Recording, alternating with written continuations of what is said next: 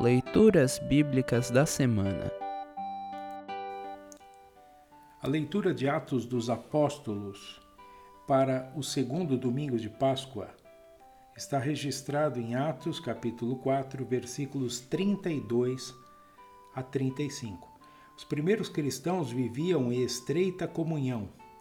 Suas atitudes refletiam o amor recebido de Jesus Cristo, o ressuscitado motivados pela mensagem dos apóstolos, em total desapego, eles se ajudavam.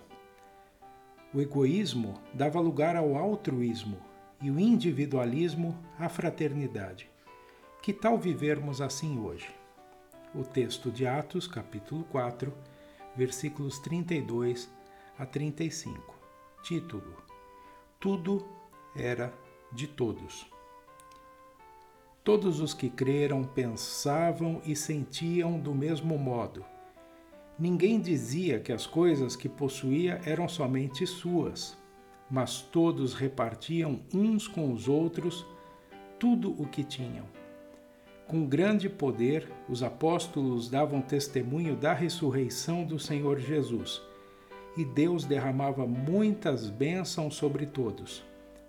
Não havia entre eles nenhum necessitado, pois todos os que tinham terras ou casas as vendiam, traziam o dinheiro e o entregavam aos apóstolos, e cada pessoa recebia uma parte, de acordo com a sua necessidade.